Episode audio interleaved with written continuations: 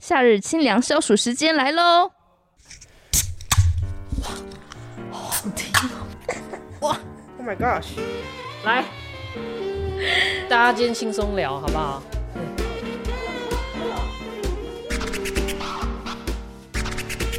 好，好了，我跟你说，我最近看了两个开箱的影片，一个呢是那个佑胜的纱窗，然后跟露露的厨房。嗯、我实在觉得他们很会讲啊，哦，就是。他们就是有那个那个流量，对不对？哎、嗯欸，我说那边我现在看不到你的眼神，我从缝隙可以看到你。我无法跟你眼神交汇，我这样不习惯，你可以调一下吗？Sorry，Sorry，可以吗？可以吗？OK，OK，、okay, okay, 这样可以吗？这样比较有安全感呢、啊。你安全感，你要看到他才有安全感是是。对啊，我需要眼神的交流。那我呢？你就少一点没关系。我的天，好，好了，好了，好，OK。我觉得呢，这个因为刚好这两个品牌，就是他们开箱这两个品牌，那边在工作上都有接触到啦。没错，哦、都有接触到。对，我等一下要请那边好好来聊一聊。嗯，好，正片开始之前呢，我要提醒大家，我们在各大平台 Spotify。呃，KKBOX、Google Podcast，然后 Apple Podcast，甚至 YouTube 都有上架我们所有的集数跟内容。那外加我们的社群平台 FBIG 都有一些图文的辅助说明，大家记得按赞、按追踪、订阅。只要你看到那个界面上有什么都给它点下去，就是不要按取消，谢谢。好，重要的是呢，请你一定要分享出去，分享给你的亲朋好友，分享给需要这些。资讯跟内容的朋友，那资讯栏底下呢，有我们各大平台的传送门，欢迎取用。OK，我要请那边以这个甲方选材的身份哦，来帮我们分享一下，因为、嗯、呃，佑胜跟露露他们是业配的角度嘛，对，但是你是身为甲方，然后再选择说，哎、欸，我要给我的消费者什么东西？对，没错。你控点生命？你讲。在讲这两个品牌之前呢，我相信大家对于就是家庭里生活的厨房或者说窗户应该都非常有感，就是说实不实用，好不好用。所以大家呢在挑选厨具的时候，我觉得要怎么去挑选到好厨具，其实还是就是因人而异的。有时候会因为你的喜好，然后因因为你的使用习惯，或者说因为你自己家里的厨房空间。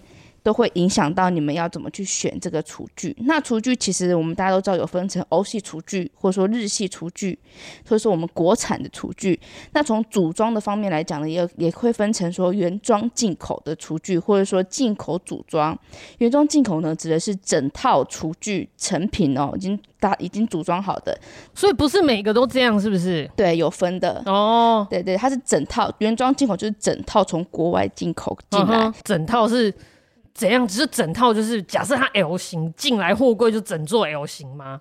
对，有点类似这样。它是用国外的工法去组装。哦。那进口组进口组装的方式就是从国外进口材料，然后到国内之后呢，在台湾组装。比如说哪些材料？比如说，它可能会是日制的柜体加上台湾的门板，或者说是韩国的面板，台面的那个面板，对对对，我要切菜的那个台面，对对，台面。的面板去做搭配，这样就是它会有很多不同的组装方式，四面八方就对了，对对对，没错。哇，那疫情肯定是会 delay 很久，对，没错，这也是其中一个缺点。对，哎、欸，那边我想请问你，就是你说那个组装啊，是。那如果它整套龟头拉来威，是不是就没有办法去改变它的尺寸？因为我可能现场看到差了几公分啊，还是说位置业主临时想改变什么怎样怎样的？一般来说是这样，呃，看你是怎么怎么谈的。比如说你今天是从德国或意大利进口的厨具，原装进口的厨具，嗯，它的尺寸通常都是固定的。但是你在台湾订这一套厨具的时候，你就可以跟他。谈说你要不要做客变，做做尺寸上的调整，包含你要几个抽屉，你要增加抽屉或减少抽屉，因为抽屉的那个数量会影响到你的价格。所以其实你原装进口，其实你是已经确定了你的厨房尺寸，你可以放下怎么样大小的厨具，你才可以定，然后才从国外进口这样子。哦，对对。但是就是因为从国外进口这个层面，你就必须要等，尤其是现在疫情的关系，这种原材料其实有时候都。很不一定什么时候可以到货，就是你们选的是这个日系这一套，所以才会刚好就刚好是露露选的这一套嘛。对，但我看娜娜是不是娜娜？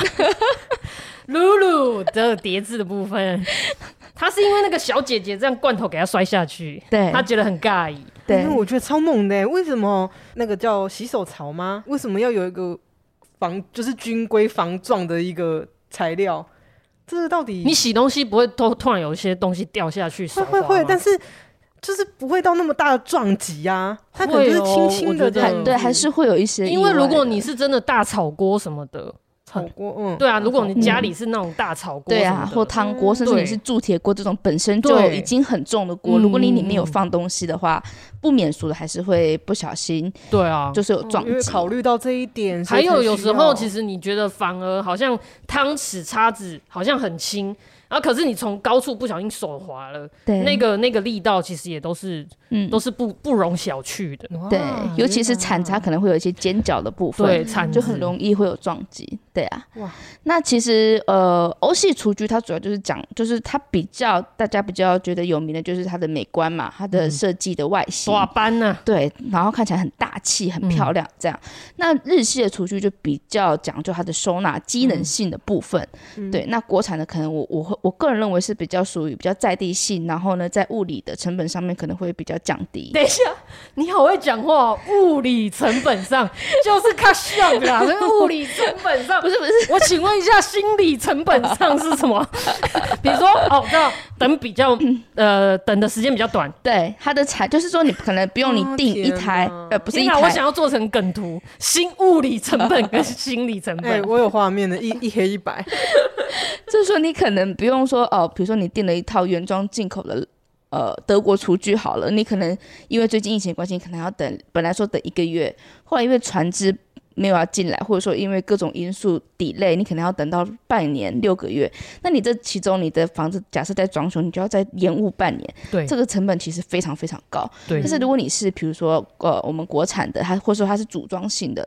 组装就是呃进口组装的这种，它可能就材料本来就已经有备一批在台湾了，你只要在台湾做组装就可以。哦、嗯，因为我会认为说，除了成呃金钱的成本以外，时间成本啊、人力成本，甚至你讲的心灵成本，也是一种成本。对，我有问题。好，身为甲方，对你有没有遇到什么问题？就像像你说，不管日系还是。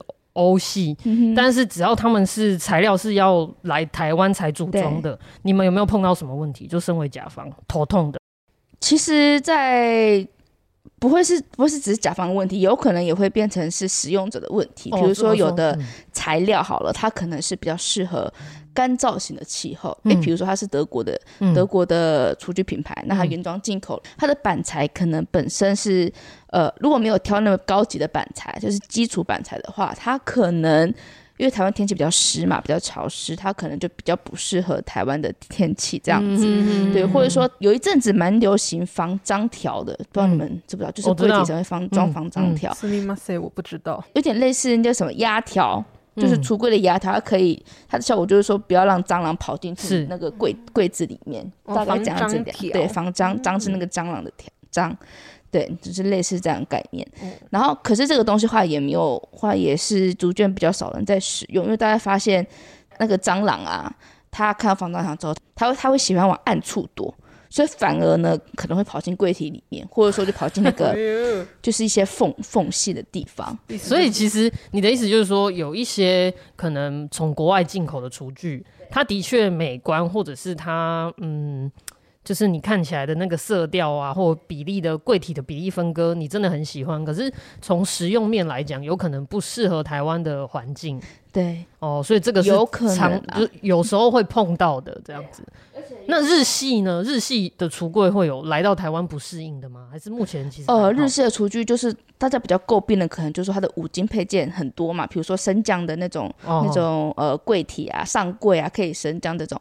可是因为他们的新产品出来的速度很快，嗯，所以说可能你你你今年用了一个升降柜，但是它的五金可能几年后可能因为有新的更新的产品出来了，它可能就停产，对，停产或者说哎、欸、就比较少，就比较少可以，就很难换的哎。哎、欸，这个很重要哎、欸，这个超重要，真的，因为我自己之前就有遇到这种事情。因为五金有时候也不是说它本身，当然五金你可以有一些本身选很好的，对。可是有一些五金就是你可能使用上真的你这里比较潮湿还怎么样，对，可能就生锈啊，对，哦，或者是有些人比较粗鲁啊，这样讲粗鲁对吗？好，妈妈们有时候就是你知道，在门板上现在都会有一些什么可以。可以那个贴上去，然后你就挂个锅盖啊什么的，有的没的。所以那个五金会怎么？那个门板会怎么样？它本来是这样九十度，然后就变这样。哦，对，挂久了就会这样。对，挂久就变成这样，五金可能就松了啊，或怎么样。那你这时候就需要去处理五金。对，这个零件很重要，而且你就是不一定换得到，那或者是你要换又要等。对呀，而且因为五金的五金其实本身也有分品质比较好的跟品质比较普通的。对，然后呢，当然。大部分的五金就是如果不是常常在看这些的人，他可能呃看不出来，或者说他也没有特别去注意这个五金。其实真的蛮难看出来的。对啊，确实是这样。甚至是组装的功法，一般人可能也看不出来。比如说门板你是怎么装？你来台湾之后，你是用什么方式去组装门板？去组装柜体跟门板之间，你是用什么五金？你是用什么技法？这些其实都会有所影响。嗯对我，我我想举手发问，就是说，会不会有人啊，是厂商或者是甲方这边去选材的时候，我光一看看一轮就说，嗯，这个门板不错，然后这一批的品质很好，或者是说一看就知道说那个五金这次是用的不错，是贵，就是这个价钱是贵在哪个地方？会不会有有人就是这么厉害，光看就知道？做久了一定有了，对啊，肯定会有啊。你知道，甚至连切门板，就是你怎么切裁出那一片门板的技法都有差别。嗯、那这个差别就会显示你的这个门板它有没有平，有没有就是都是统一规格这样子。所以这个是甲方常常考量的点，对不对？这个就是我们会考量，但是最主要还是以就是我们希望给客户什么样的生活方式、什么样的生活提案去做考量。嗯、像我们公司用日系厨具，最主要是我们考量到，就第一个是实用性嘛，第二是这这种产品收纳比较多，台湾人就是需要很多收纳。嗯、有啊，像露露她开箱的时候，她不是有一个什么竹圆抽吗？对，就是那个因为竹圆，我要解释一下，因为现在听众是没有画面的，嗯，哦，就是说。说你家橱柜最下最最下面最下面，那个常常是一块呃，就是稍微往内推的一个踢脚板，嗯、然后那里就没有功能了嘛，对不对？对，而且那里很长，怎么样？藏污纳垢，没错。对，然后有一些地方你没注意到，那个角角有时候其实反而很多油垢哦。嗯嗯，是啊。经年累月，尤其是我最近刚刚搬房子哦，那房子就是四处都很干净，就是那个厨房的角落角角哦，我这边弄超久，也很难清。没错。Anyways，露露开箱这套厨具的时候，它就是我们这样很像在夜配吼，没有啦，我们只是就实用性。对，它就是竹圆抽，就是那一整个角。踢脚板下面是一个收纳的空间，然后你用脚这样脚趾稍微把那个最下层勾出来，那个抽屉就拉出来了。对，哦、这个是这可能就是你讲对不对？日系的收纳，而且它这个空间很够很大，它其实可以放下一个呃十人份电锅的，整个放进去平放的那种。哦，对，就是呃，其实空间就是增加蛮多的啦。嗯、那我们当初选这一个品牌，还有一个是他们有一个一体成型的水槽，哦，就它是没有接缝的，嗯、像我们一般比如说。我们搭配的是不锈钢的水槽，它可能边缘要用细利康嘛，或是下凹式的这种，可能都会需要一些，都会有一些接缝，或多或少。会发霉但是这种对会发霉，对对对，嗯、尤其是如果说西利康发霉的更严，就更麻烦。哦、对，它有可能时间久又会除了发霉以外，还会脆化什么的，就很麻烦。嗯、但像这种一体成型的话，它基本上就是不用担心这个问题，因为它本身就是没有任何的接缝。好，我觉得重点要来了，公家贼是不是贵很多？我还以为你说要送出一整套给所有的听众哎，就抽抽那个，我们谢谢锅边，锅边要送你们，进广告，是哎，就是说真的啦，就是这个物理成本是不是有比较高？哎，其实还好哦，其实还好。我觉得厨具的价格不能单纯用呃光看品牌来讲，因为有时候你的你的厨房空间本来就不大，嗯，不是每个人家里都是大豪宅，可以放下。像哦，就是德系厨具这么短板呢，嗯、这个厨具嘛，嗯嗯，对啊，那有时候其实我们呃更看重它是它的使用的这个使用的效果，对啊，所以就是钱，所以价格还是呃没有办法一定说哦，就是一定是比较贵还是什么比较贵，但是如果说以普遍来讲的话，几个比较有名的日系厨具品牌当然是会贵比较多，那当然他们的用在也表现在材料上面嘛，这就是。你要怎么用，就是有什么样的价格，而且要啦，厨具的钱不能省啊，妈妈的感受很重要。对啊，因 为现在也有爸爸会煮饭，好吗？哦，对不起，你说的对，真的对啊，因为爸爸煮饭说不定更用力，就像我爸煮饭，他就是砰砰砰，然后我妈就说好像那个战场一样。你说对了，所以那个防撞军规是不是我找到答案了？真的，答案就在你身边。对，爸爸听到了吗？哎、欸，那那那个纱窗嘞？听说你们也要用，对不对？对，那个纱窗是。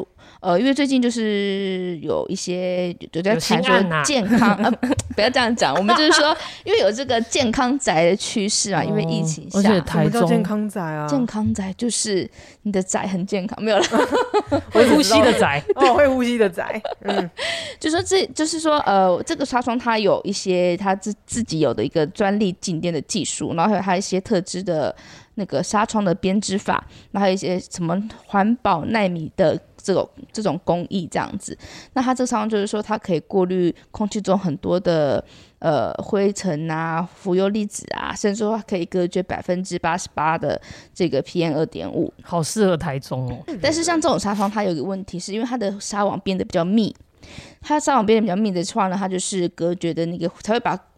呃，灰尘隔绝在室外嘛，但变成说你的纱网很容易脏，嗯，你必须要定时的去清洁。那我有个问题，嗯，就是身为甲方，就是在面对一个材料，像这样的材料，它其实有好有坏，对，甚至它有可能要改变，就是使用者的一个或者是居住者的一个习惯。你们在做选择的时候，会有最难抉择的是什么？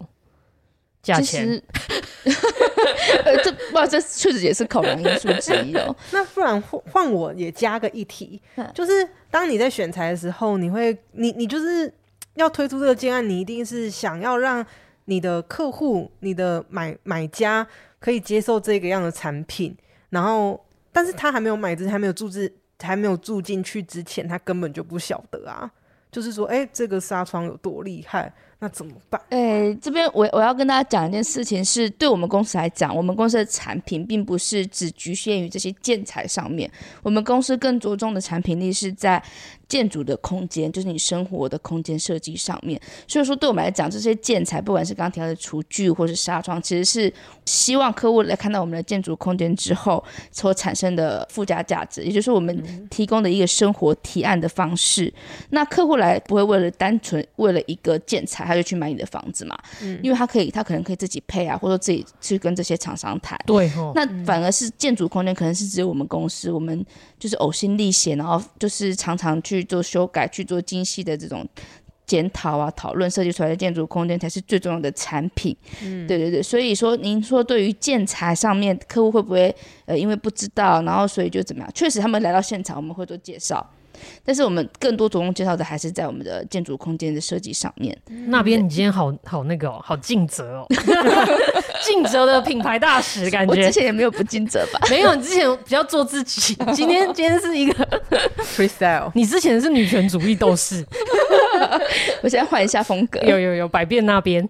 对，好哎、欸，那大光，那你那时候看这两个影片的时候？嗯，你有你有什么感觉吗？你是说露露跟佑胜吗？对啊，对啊，对啊。我看佑胜他，因为他他们他们家福利太大了，我就想说天哪，他他是整个把那个配置打碎，然后呃，比如说干湿分离的状态，这边就是玩，然后这边就是睡，这边就是怎么样怎么样，然后他们是给我感觉宥胜是蛮会生活的一个人啦，就是可是也会有点担心。就想说这么会生活，然后对自己的空间配置这么有要求的人，会不会就不需要设计师了？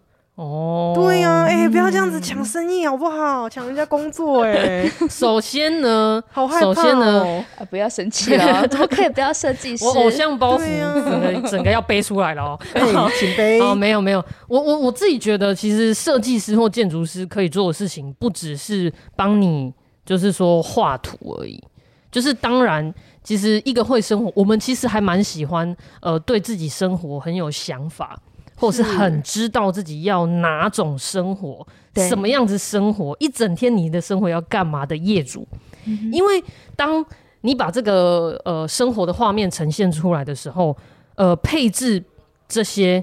东西把它放进去，像你刚刚讲的干湿分离。那请问干跟湿应该要在这块土地的哪里？干跟湿应该要在这一个平面图里面的哪个方位？我的通风采光要怎么设计？其实这就是设计师或建筑师的工作。甚至，呃，建筑师除了画这个图之外，他可能还要让你的这整个生活合法落地生根。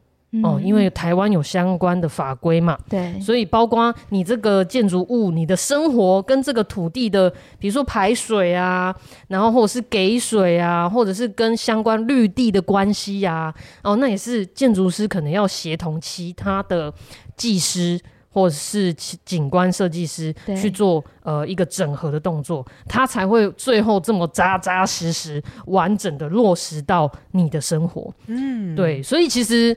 呃，谢谢你提出这个问题。用胜这个影片出来啊，还蛮多朋友这样跟我讲的，嗯、问我同样的问题。哎、欸，我是不是也自己可以找人这样弄一弄什么的？可是其实，呃，当然，我觉得乐见其成，越来越有主见的业主，哎、欸，这也是我们做这个节目的原因哈。就是我们希望这个频道一直来告诉你们很多很多相关的呃知识跟内容。那你越来越有主见，你就可以呃进一步的去呃。让这个市场有一点不一样，而不是完全是被动的。嗯、你只能今天走出去看到什么，就说：“哎、欸，我可能想要古典风哦。”什么是古典风？你应该描绘的是 哦，我好像不知道讲什么。有开始，没关系，那边先忍住。OK OK，就是好的好的，就是当然就是对生活。有主见啦，哈，就是对对对，有可能你对你的美观也会有一些主见，这样子，那就是这个是慢慢养成的啦，慢慢累积出来的啦。嗯、那当然，越来越多人有自己的意见，然后甚至付诸行动去把它实现，我们也是乐见其成。那希望就是呃，听众也可以想想看你想要的生活是什么样子。也许你没有办法像佑胜那样买一块地，可是你可以慢慢慢慢从市面上的产品去挑选接近你生活的样子。对，当你选择不要了某一个东西。你也是在对这个市场做一个投票，嗯，越多人可以投出否决票，某一些真的不好的产品，它就会慢慢从这个市场退场了。嗯，我们希望这是有朝一日可以做到的事。好，好哦，好，那呀，好像可以到一个结尾了呢。哦，啊，那边你有没有什么想要就是呃问瓜边的？我想要问瓜编，就是说，如果你今天在不考虑呃预算吗？预算对你的金钱、你的金钱、金钱、金钱预算的状况之下，等你退休的时候.你会想要像佑胜这样买一块地，然后呢自己去做一些布置，还是说你会想要买一栋别墅？我可能会倾比较倾向于这两个中间呢。因为我我这个人就是麻怕麻烦，然后又是那、uh huh. 那那一种的生活方式，就是一定要每每一件事情都自己经手，然后有一栋透天或者有一个别墅什么的，我会觉得说天哪，我退休不想要这么的豪华的生活，你想要摊着就好了，就我想要摊着就好。我最喜欢一个大空地，然后我可能会倾向找一批专业人士把我所想的。然后设计出来，所以会介于这两个人中间。嗯、因为像佑胜那种，就福地太大了。然后，哎，那个影片他还说他们家全部都是那个哎保全哎，我觉得那种生活，我觉得一半也是一个监监视，一个监控，我就不太喜欢。哦、嗯，对啊，你想想看，你如果今天可能日光浴干嘛的，哎，那保全都看得到呢。你有没有想过，他就是故意想让人家看的？No，他连回来都不为，你知道吗？所以我是倾向于要有一个专业者来帮我做整合，嗯、就像是那个，你还蛮需要的啦。是，就像飞编一样。这个影片就是我们一开始就提到他那个纱窗的建材嘛。对。然后我觉得想给观众一个不同的小观点，阿肥观点。其实就像我刚刚问问那边说，哎、欸，身为甲方，你在选材料的时候一定会有所取舍嘛？嗯，那除了价格之外，其实你也会理解说，扪心自问，你多久洗一次纱窗？哦，我一年洗一次。对，就大过年而已。大楼也很难洗啊，如果你住在大楼的话。对，大楼也很难洗。所以这种东西是不是今天你选择透天，你有办法洗嘛？然后也就是，然后另外就是说，哎、欸，你愿不愿意两三个礼拜洗一次？嗯。可是我在右胜影片看到的是说，哎、欸，他两三个礼拜要洗一次，然后呢，他是带着小朋友一起洗。嗯。呃，我觉得某一种程度其实也蛮好的，就是说他其实是多一个。其实它是一个家事，可是你跟带着小朋友一起做，你会一方面训练他们的责任心，然后玩水，他们好像会觉得很好玩，他们不会觉得说做家事就是一个好像呃可能会打断他看卡通或打断他打电动的一个行为或。或是一个责任负担这样子，对，因为我觉得还蛮多，呃，其实看西方的电影或家庭，他们蛮常这样的，比如说一起修后院的游泳池，或一起干嘛，所以某一种程度，一个材料它有可能带来一个新的呃生活模式，那甚至促成一个新的。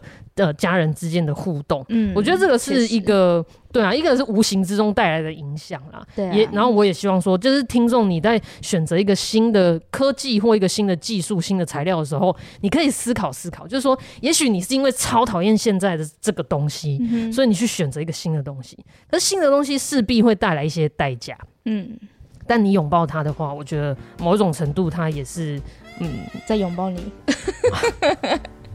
我很害羞，天哪，怎么这一段变成这个样子画风啊？拥抱，拥抱，拥抱起来哦，抱起来哦，好有爱哦！这一集订阅起来，订阅起来。对，那这时候就是到了尾声了，订阅好吗？分享给你的朋友。